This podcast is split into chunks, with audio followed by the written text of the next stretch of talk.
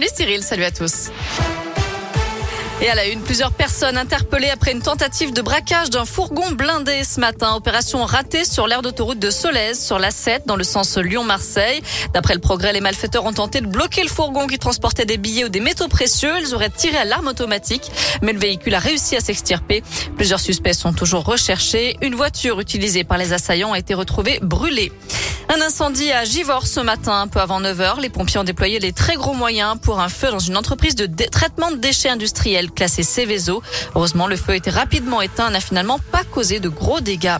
Un appel à témoins lancé après une disparition inquiétante à Lyon. Un homme de 45-50 ans n'a plus donné signe de vie depuis mercredi.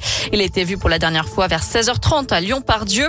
On vous a mis sa photo et sa description sur l'appli Radoscoop et notre site internet www.radoscoop.com ainsi que le numéro des enquêteurs à contacter si vous avez des infos à transmettre. En bref, 133 classes fermées cette semaine à cause du Covid dans l'Académie de Lyon. C'est 200 de moins que la semaine précédente.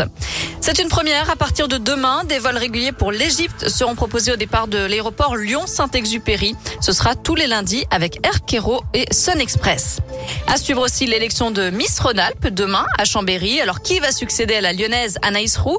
Parmi les 20 prétendantes, 3 viennent du Rhône. Je rappelle que Miss Rhône-Alpes participera ensuite à Miss France le 11 décembre à Caen.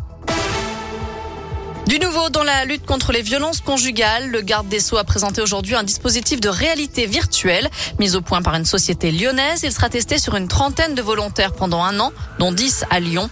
Des hommes déjà condamnés pour violences conjugales et qui présentent un risque de récidiver. Lui a été ministre plusieurs fois dans les années 80 et 90, notamment ministre de l'Intérieur et de la Défense. Le socialiste Paul Quiles est décédé. Il avait 79 ans.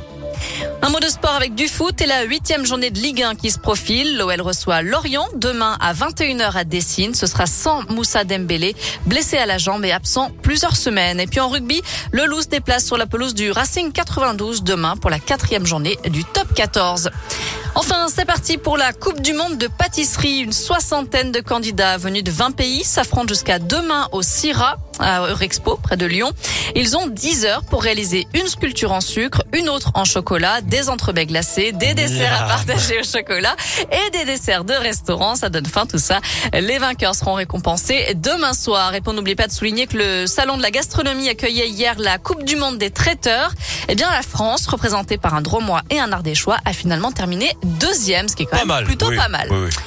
Bravo à eux. Pour aujourd'hui, côté météo, c'est grand soleil, des températures maximales comprises entre 24 et 26 degrés dans la région. Demain, il faudra profiter des éclaircies en matinée avant le retour des nuages et des averses l'après-midi. Oh la pluie qu'on va retrouver à nouveau dimanche. Oh non. Merci.